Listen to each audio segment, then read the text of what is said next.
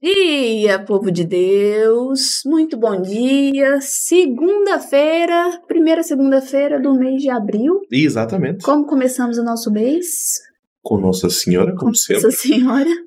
E nós tivemos, né, uma, uma inspiração baseado, claro, na liturgia, né?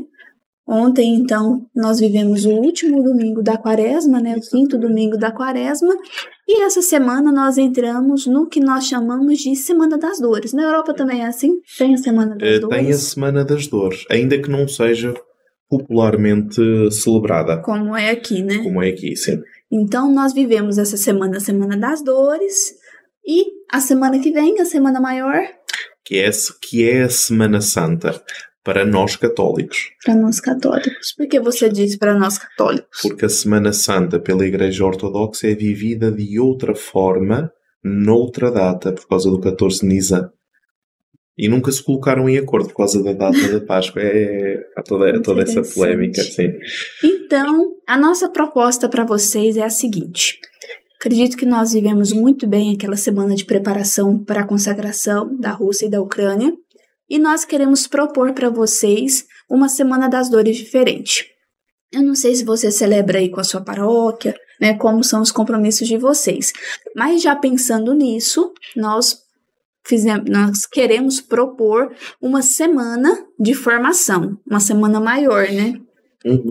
que no caso o podcast acontece de segunda a sexta, e a nossa semana, como são sete dias, sete dores de Maria, nós faremos durante os cinco dias da semana, segunda a sexta, as cinco primeiras, primeiras dores, e segunda e terça da semana que vem, dia 11 e dia 12, nós faremos a sexta e a sétima. E na quarta-feira, nós vamos começar a trabalhar a questão da Semana Santa Exatamente. na quarta-feira com o encontro de Maria e Jesus. De onde vem, né? É a Essa, procissão do encontro. de onde vem a procissão do encontro. Quinta-feira Santa e sexta-feira Santa nós também estaremos aqui na parte da manhã para que à noite, nas nossas celebrações paroquiais, comunitárias, nós possamos viver ainda melhor, Ainda rezar exatamente. aquilo que nós acreditamos. Exatamente. Então- Ou termos, termos consciência daquilo que acreditamos, porque senão as nossas palavras, vocês, se quando celebram quando celebram a Eucaristia, se vocês pegarem no celular ou na liturgia diária e por aí adiante, vocês têm os textos da celebração. Leiam os textos para vocês mesmos.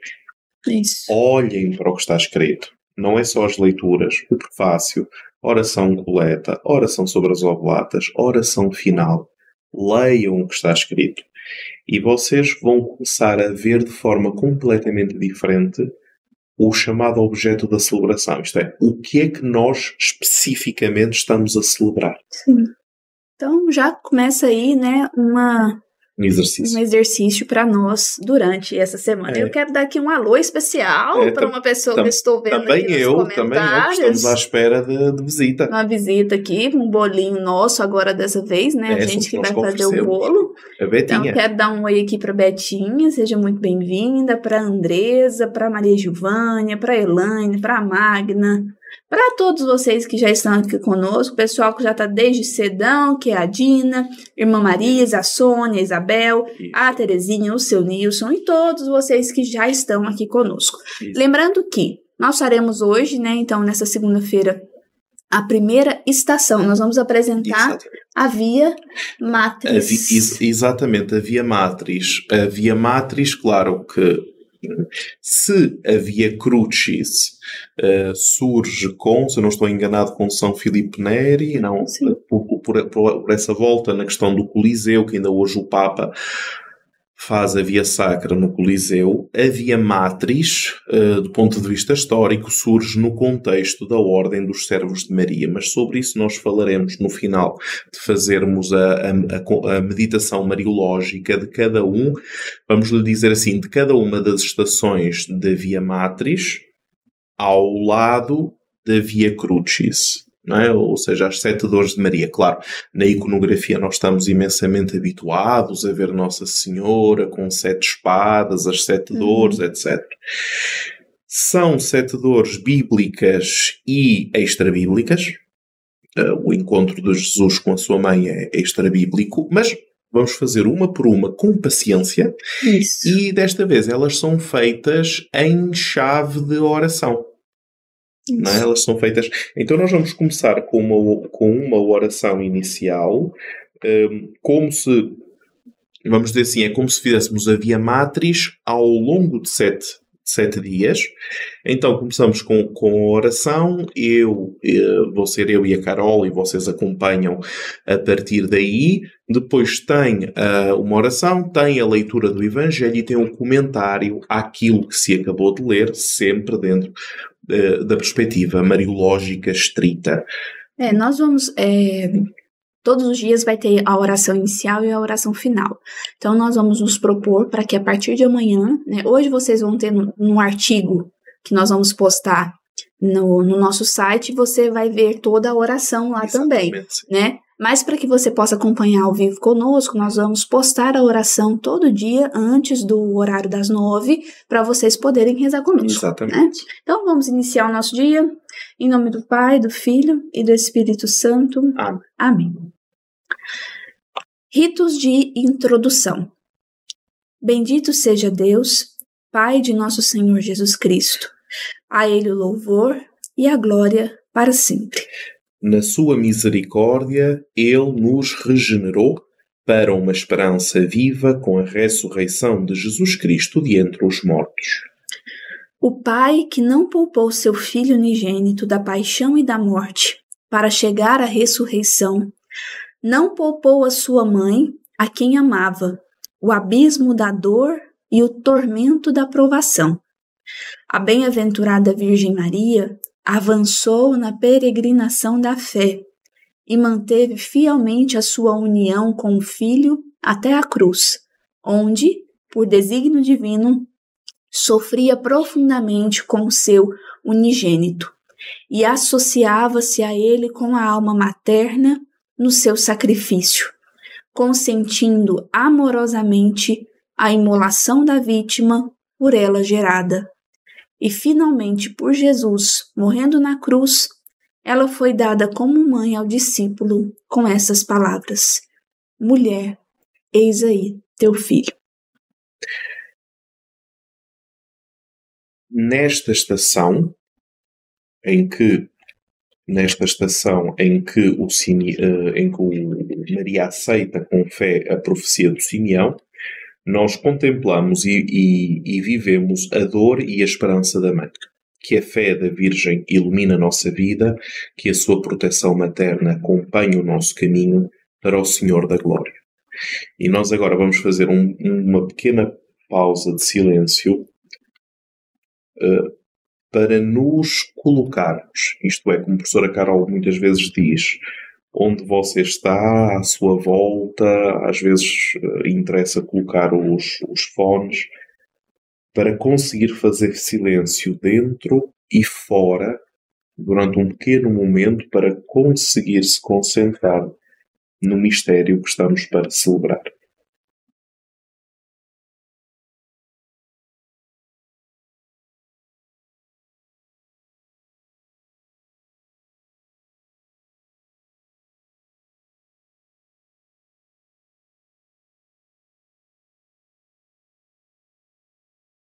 Ó Deus de infinita sabedoria e piedade, que amais tanto os homens que os quereis participantes com Cristo do seu eterno plano de salvação, revivemos com Maria a força vital da fé, que nos fez vossos filhos no batismo, e com ela aguardamos o alvorecer da ressurreição.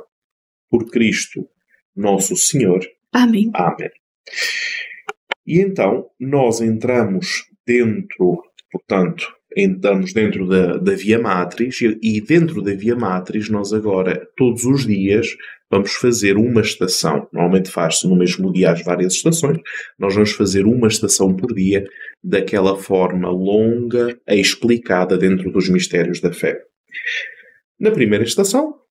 Primeira estação, Maria aceita com fé a profecia de Simeão. Nós te louvamos e bendizemos, ó Senhor, porque associaste a Virgem Maria a obra da salvação. Nós normalmente estamos Diferente. habituados na via sacra a dizer, Porque pela vossa santa cruz remistes o mundo. neste caso, reparem, porque associaste a Virgem Maria à obra de salvação. Associa a Christi do Santo Anselmo de Cantuária, quem fez o Stellarium sabe de que é que nós estamos a falar. Muito bem. Então, assim sendo, vamos começar com a leitura do Evangelho, onde se fala deste mistério. Evangelho segundo Lucas, capítulo 2, versículos de 22 a 35. Depois você coloca só o- os versículos. Quando chegou o tempo da purificação deles, segundo a lei de Moisés, levaram o menino a Jerusalém para oferecê-lo ao Senhor. Como está escrito na lei do Senhor, todo primogênito do sexo masculino será consagrado ao Senhor e oferecerá em sacrifício um par de rolas ou pombinhos, conforme prescreve a lei do Senhor. Em Jerusalém havia um homem chamado Simeão, homem justo e temente a Deus, esperando o consolo de Israel.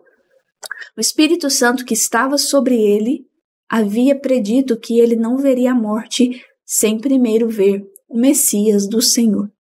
Movido, portanto, pelo Espírito, ele foi ao templo. E enquanto os pais levavam o menino Jesus para cumprir a lei, ele o tomou nos braços e bendisse a Deus, dizendo: Agora, ó Senhor, deixa o teu servo ir em paz, segundo a tua palavra, porque meus olhos viram a tua salvação, preparada por ti diante de todos os povos, luz para iluminar as nações e a glória do teu povo Israel. O pai e a mãe de Jesus ficaram maravilhados com as coisas que se diziam sobre ele. Simeão os abençoou e falou a Maria, sua mãe. Ele está aqui para a ruína e ressurreição de muitos em Israel, um sinal de contradição para que se manifestem os pensamentos de muitos corações. E uma espada também trespassará a sua alma. Muito bem. Então, se nós lermos o Catecismo da Igreja Católica, no número 529, 529, sobre a apresentação de Jesus no templo, vai dizer que ele mostra, este episódio, esta narração, mostra como o primogênito pertence ao Senhor. Com Simeão e Ana, está presente, ou em Simeão e Ana, está é apresentada toda a expectativa de Israel que vem ao encontro do seu Salvador. Na tradição bizantina, esta apresentação de Jesus no templo chama-se, imaginem só, encontro. Chama-se encontro, a festa do encontro.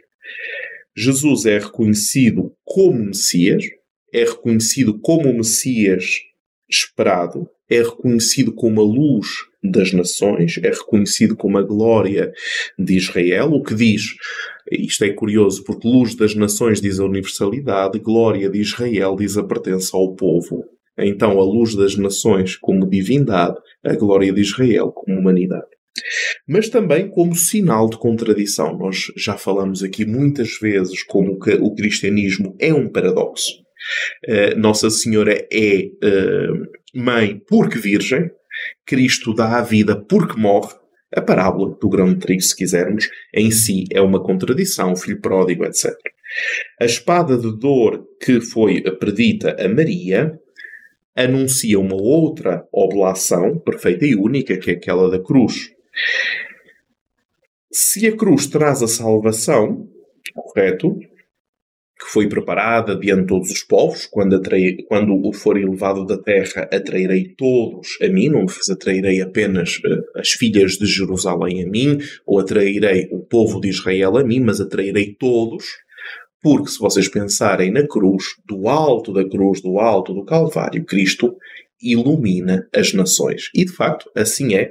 Basta pensar que o cristianismo é se o considerarmos eventualmente uma religião, o cristianismo é o único caso que nós temos a nível mundial eh, que uma religião seja capaz de transpor fronteiras e seja capaz de ser adaptável a todas as culturas. Não existe relatado nenhum caso dentro deste género. Isto é, os circuitos religiosos nascem dentro de países, de situações geográficas e situações linguísticas muito específicas, ali permanecem até à sua extensão ou não, mas ali permanecem, e o cristianismo, seja para o mundo ocidental, seja para o mundo oriental, basta pensar na Coreia do Sul atualmente, basta pensar nas Filipinas, eh, são de, é de uma capacidade de, info, de, de, informação de tomar a forma cultural dos povos impressionante. E claro, ali estava Maria. Então vamos ver ponto por ponto, dentro desta narração, que contém o hino chamado Nunc Dimitis, que é rezado uh, nas completas todos os dias. É? Começa de manhã com o Benedictus, depois vai à vésperas com o Magnificat e depois termina com o Nunc Dimitis. E claro, uh, quando se reza o Nunc Dimitis, normalmente não se associa muito a questão, a questão mariana. Eh, se calhar porque a nível de iconografia, de alguma forma, a questão mariana acabou por ser uh, um pouco como a questão da cruz, isto é, sofreu tanto e eu sofro com a mãe para apaziguar a sua dor porque sofreu tanto. Estão a entender a, aquela dimensão um, sentimental em que eu narro a dor de alguém, pobrezinha, que injusta é essa dor que não deveria ter sofrido, então eu, por, perdoem-me a expressão, pena, sofro com essa pessoa, vou a representar com uma cara uh, cheia de copiosas lágrimas, quanto mais é representada na dor absoluta, mais o meu coração fica conduído, porque eu, pecador, contribuo para permanecer, para que aquela dor permaneça.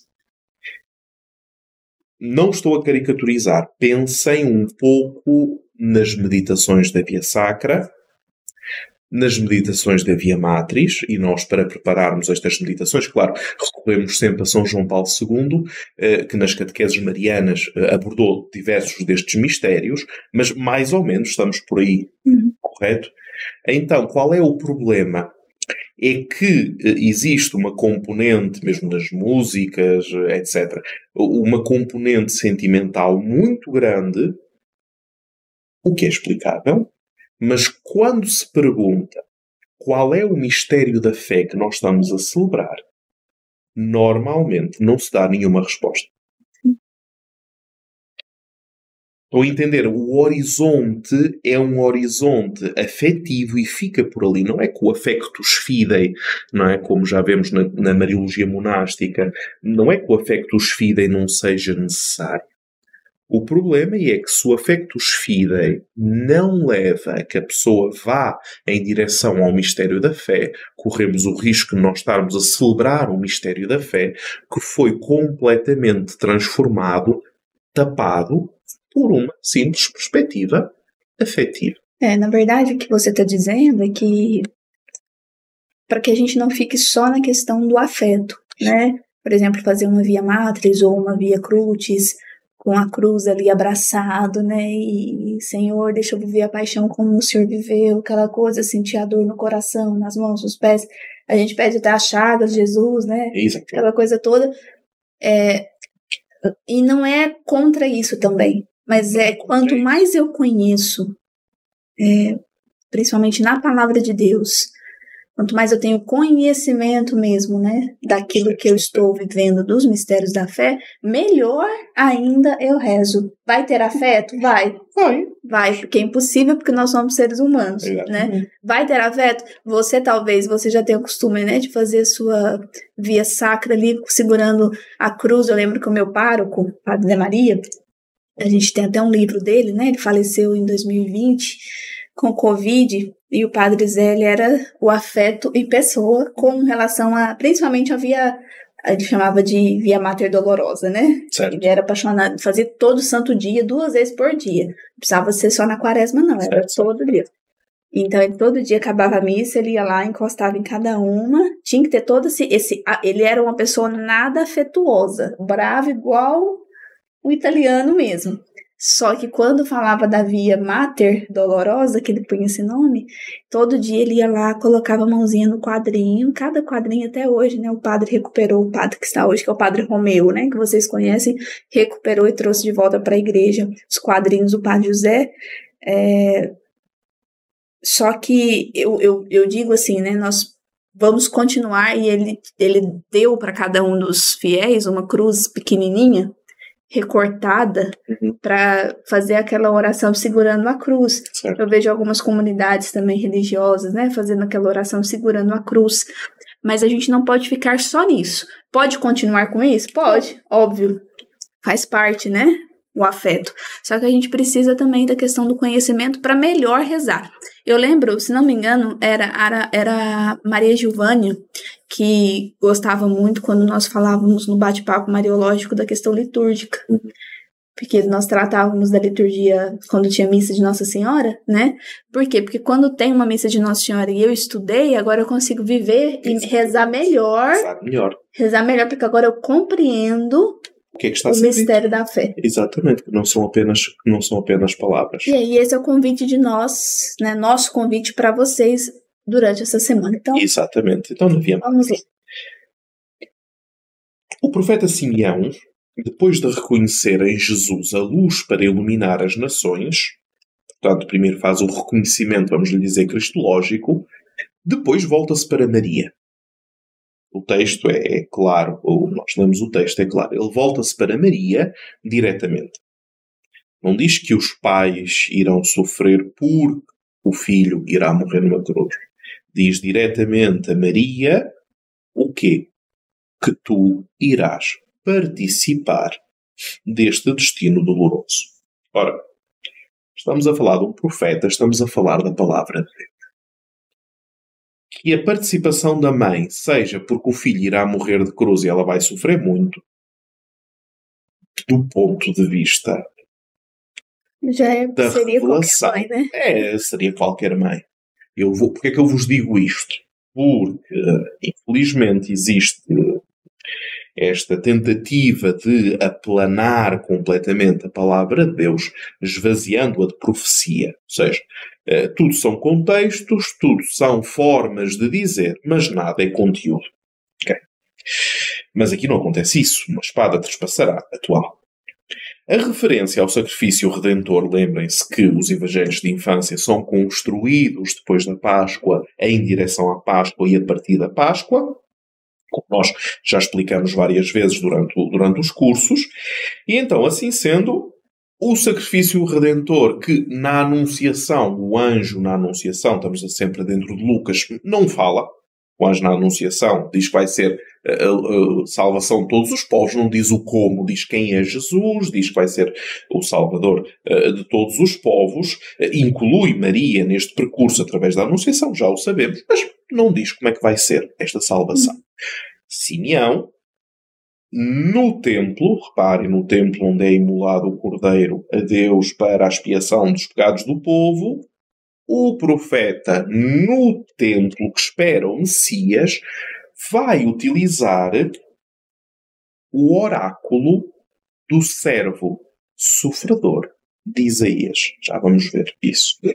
Então, existe como que um primeiro anúncio a Maria uh, da sua cooperação uh, na Anunciação, um segundo anúncio por Simeão que lhe dá a segunda parte da vida de Jesus. A primeira parte é que ele é filho de Deus, o Santo, filho do Altíssimo, etc. A segunda parte, o mistério doloroso.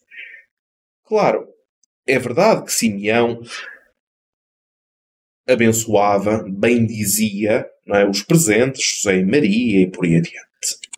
A Virgem tem um, um destino particular na vida do filho, o Espírito Santo inspira, e aqui é importante porque é a segunda vez que acontece, acontece com Isabel, cujo Espírito Santo faz com que o menino sussulte no, no ventre, faz com que Isabel diga que Maria é abençoada entre todas as gerações, feliz és tu entre as mulheres e o fruto do teu ventre, Jesus.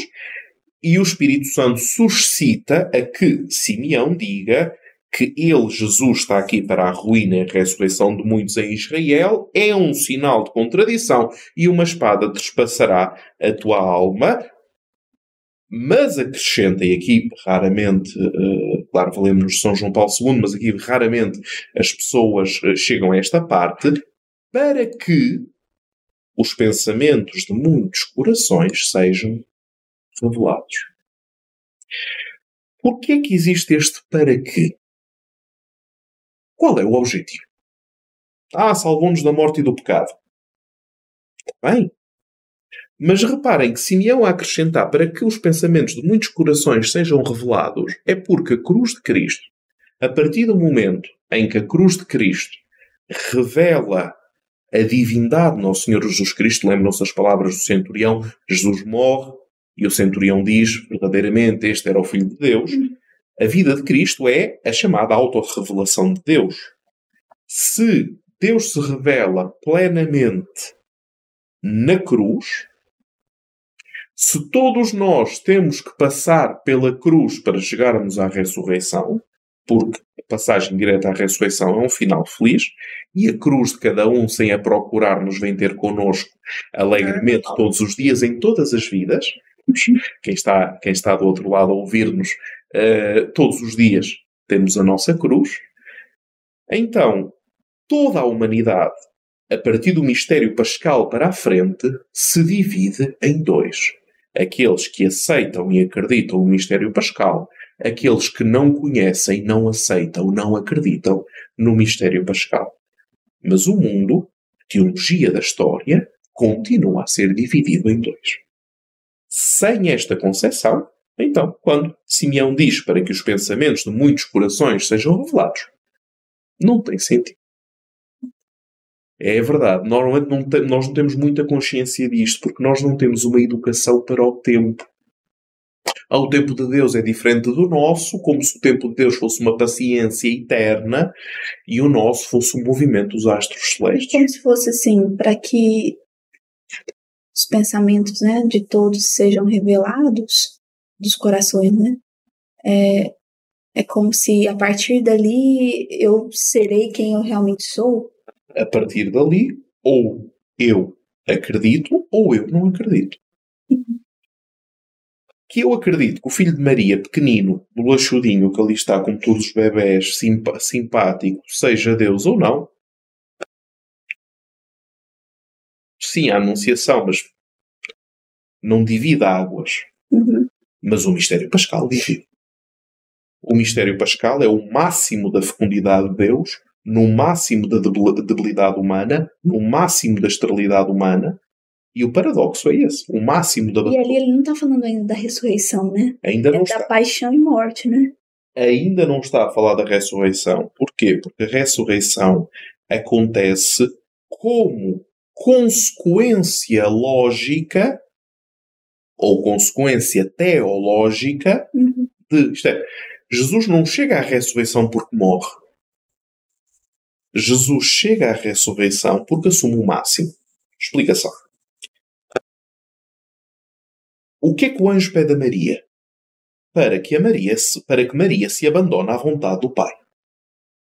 O que é que Jesus Cristo diz? Eu venho fazer a vontade do meu Pai. O que é que Jesus Cristo diz no Horto das Oliveiras na agonia? Se for possível, afasta de mim este cálice, mas não se faça a minha vontade, mas a tua. O máximo do abandono de Cristo corresponde à cruz. O máximo da fecundidade de Cristo, fecundidade da palavra de Cristo, corresponde à cruz.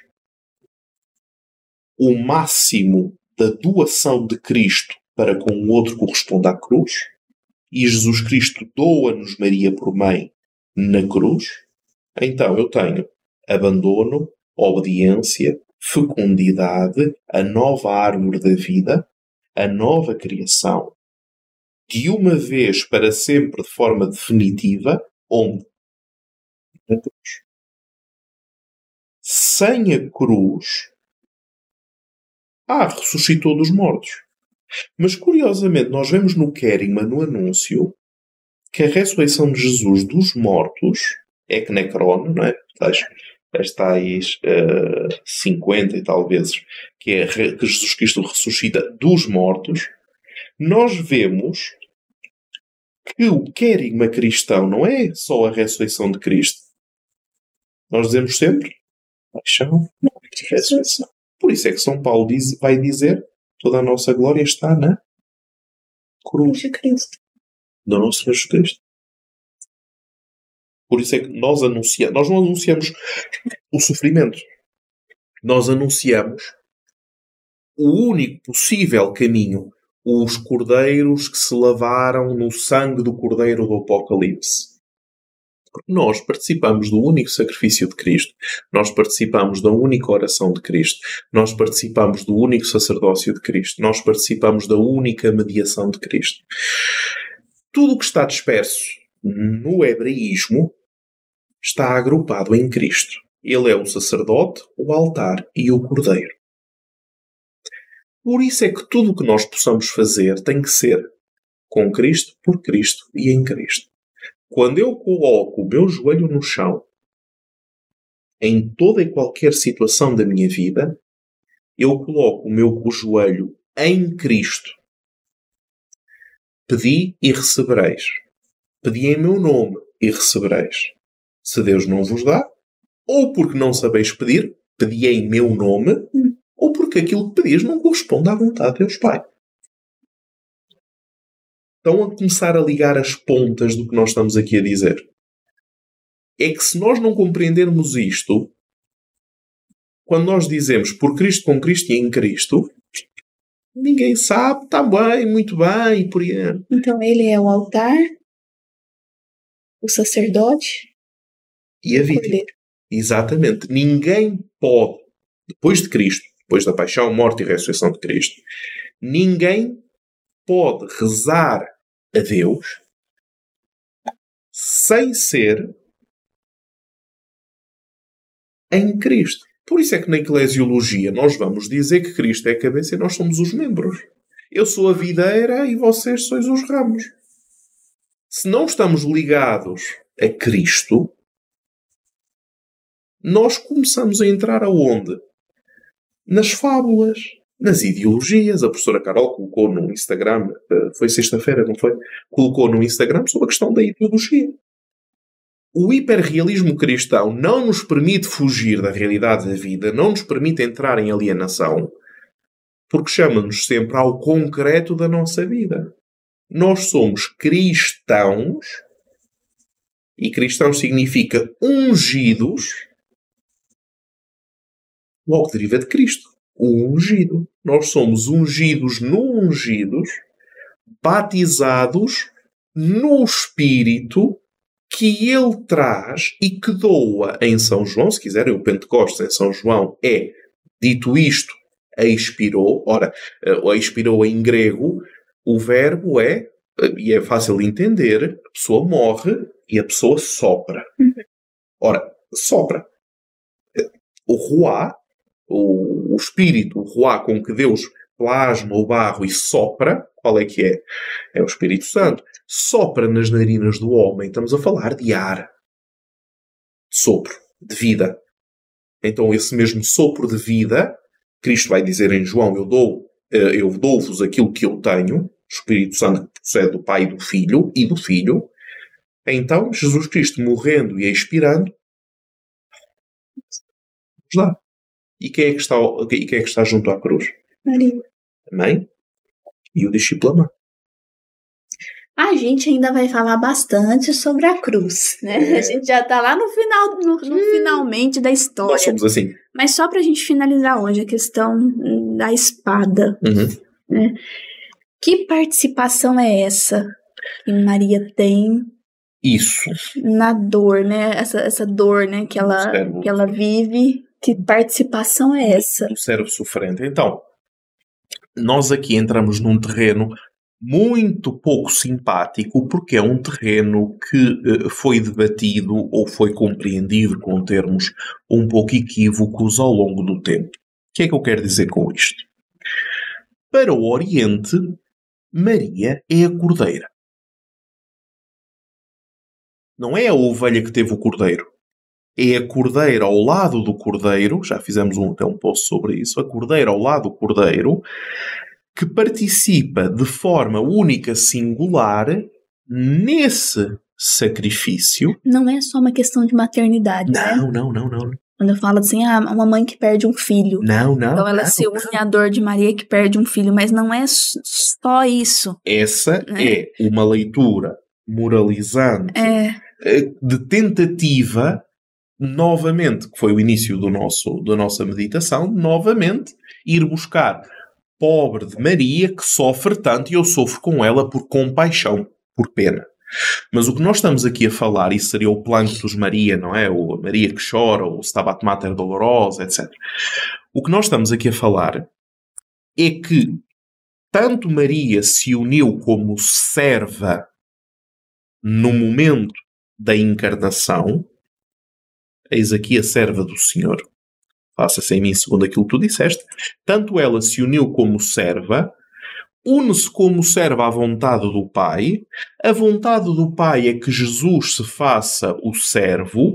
O profeta Simeão vai dizer eh, e vai utilizar, vou-vos ler, vai utilizar hum, a profecia do a profecia do servo sofrente de Isaías 42:6, 49:6 e depois claro, eh, todo o servo sofrente de Isaías 52:13 a 53:12 que vai dizer, reparem, Isaías 53:5, falando do servo sofredor, Isaías 53:5 diz que o servo sofrente irá ser trespassado por nossos crimes. O coração de Maria é trespassado, como o servo sofrente é trespassado. Em Isaías 53:10 vai dizer que o servo sofrente se oferece em expiação. Ele, servo, se auto-oferece em expiação. Claro que lendo isto, ou pensem comigo, lendo isto, imediatamente a nossa conclusão é estamos a falar de Nosso Senhor Jesus Cristo. Mas o velho Simeão, e pensem sempre que quando Lucas constrói a narração, pensa com o mistério pascal, mas o velho Simeão disse que quem vai ser trespassado é Maria. O que é que Lucas está aqui a querer afirmar? Que junto à cruz Maria oferece o filho como sacrifício, foi uma leitura que depois foi feita ao longo dos séculos, ou seja, a mão, a mãe que, eh, em linguagem corrente, abre mão do filho, porque sabe onde é que o filho tem que chegar, até chegamos ao ponto de falarmos da Félix culpa, feliz culpa, porque através dela nos traz a salvação. Depois nós temos algumas místicas uh, ao longo da história da Igreja a dizer que uh, se o filho não, uh, não fosse não fosse para a cruz, seria a própria mãe que o iria entregar para que ele pudesse salvar o mundo, etc. Entenda-se a linguagem. É verdade que Jesus é trespassado com a lança, conhecemos depois a Divina Misericórdia, é? Uh, acabou por uh, formalizar do ponto de vista iconográfico, não é? O azul e o, e o, o o azul e o vermelho, não é? Da Divina Misericórdia. Mas está a dizer a Maria que ela será trespassada. Mas ela não é o servo, é a serva se associa ao sacrifício do servo, novamente, porque a única mediação de Cristo é uma mediação inclusiva. Senão, nós não seríamos membros do corpo de Cristo. É São Paulo que diz, não é uma concepção de há 30 anos atrás. Então, para nós sermos corpo de Cristo, para nós sermos filhos no Filho, filiação adotiva, para nós sermos cristificados, se quisermos utilizar outra palavra, Maria associa-se de forma única, singular e excelente ao único sacrifício do filho, e o profeta Simeão está a profetizar que ela irá ser associada de forma única e singular não apenas como mãe, de facto a sua maternidade divina tornou-se em maternidade espiritual. Já sabemos as Então, assim, palavras. só reforçando para você finalizar. Então, não é só uma questão de dor física por ela ser mãe e uma mãe que vê um filho na cruz. Não é disso que nós estamos falando. Não, não, não. Vai muito além do que isso. Muito além disso. vai no plano de salvação do mundo, onde Maria está desde o início até ao fim e para lá do fim, porque depois da ressurreição ainda a encontramos no Pentecostes com a primeira, com, a comunidade apostólica, a primeira comunidade cristã e com as mulheres que seguiram de Galileia a Jerusalém. Portanto, mariologicamente falando, quando falamos de cooperação de Maria na obra da salvação, Maria coopera junto à cruz na obra da salvação, razão pela qual ela é cordeira, razão pela qual Simeão lhe diz que a espada a trespassará, citando Isaías e associando ao servo sofrente. Se quisermos, ela é a serva sofrente. Mas porquê é que sofre? Porque faz a vontade de Deus Pai. Não porque procura sofrimento enquanto tal, mas porque faz a vontade de Deus Pai. Mas ao fazer a vontade de Deus Pai, e apesar de sofrer, sabe, tem consciência daquilo que está a acontecer. Os discípulos não tinham. Os discípulos, os apóstolos, fogem, e os discípulos também. Mesmo depois de Jesus Cristo aparecer ressuscitado, eles voltam para a pesca. Até receberem o Espírito Santo, correu bem a Cristo que ressuscitou, mas correu mal a nós, que se nos formos associados a ti, iremos morrer mártires.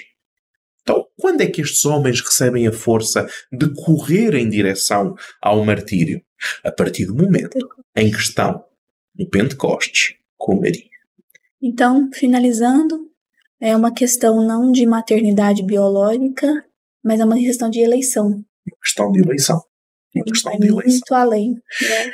É, e de leitura daquilo que aconteceu. É como se, é, nesse caso, mas é como se a gente ligasse toda a vida de Maria no, no sentido de, por exemplo, né, um, um dogma bíblico da santidade de Maria fosse ligado à sua maternidade, né? E não é porque é mãe que é santa, Exatamente. né? É, é santa porque é eleita, Isso. né?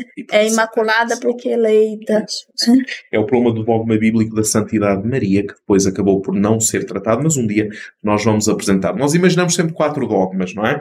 Há mais, mas fica para um outro episódio. E assim finalizamos hoje, mas ainda não, porque nós temos uma última oração Exatamente. inclusive uma oração, né, do Papa São João Paulo II para o primeiro dia da nossa da nossa estação, primeira estação.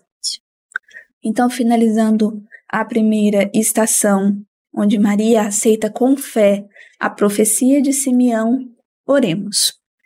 Ó Pai, fazei brilhar sempre a Igreja Virgem, esposa de Cristo, pela fidelidade incontaminada à aliança do vosso amor. E a exemplo de Maria, tua humilde serva, que apresentou no templo o autor da nova lei, conserve a pureza da fé, alimente o ardor da caridade, reavive a esperança nos bens futuros. Por Cristo nosso Senhor. Amém. Amém. E assim finalizamos o nosso podcast de hoje. Eu peço para que você nos ajude divulgando, né? Faça esse convite, nós vamos postar hoje é, um convite mais formal para que você também possa convidar outras pessoas a viver conosco essa preparação para a Semana Maior nesses próximos sete dias, trabalhando as sete dores de Nossa Senhora. Exatamente. É isso aí. E até amanhã, se, Se Deus Deus quiser. Tchau.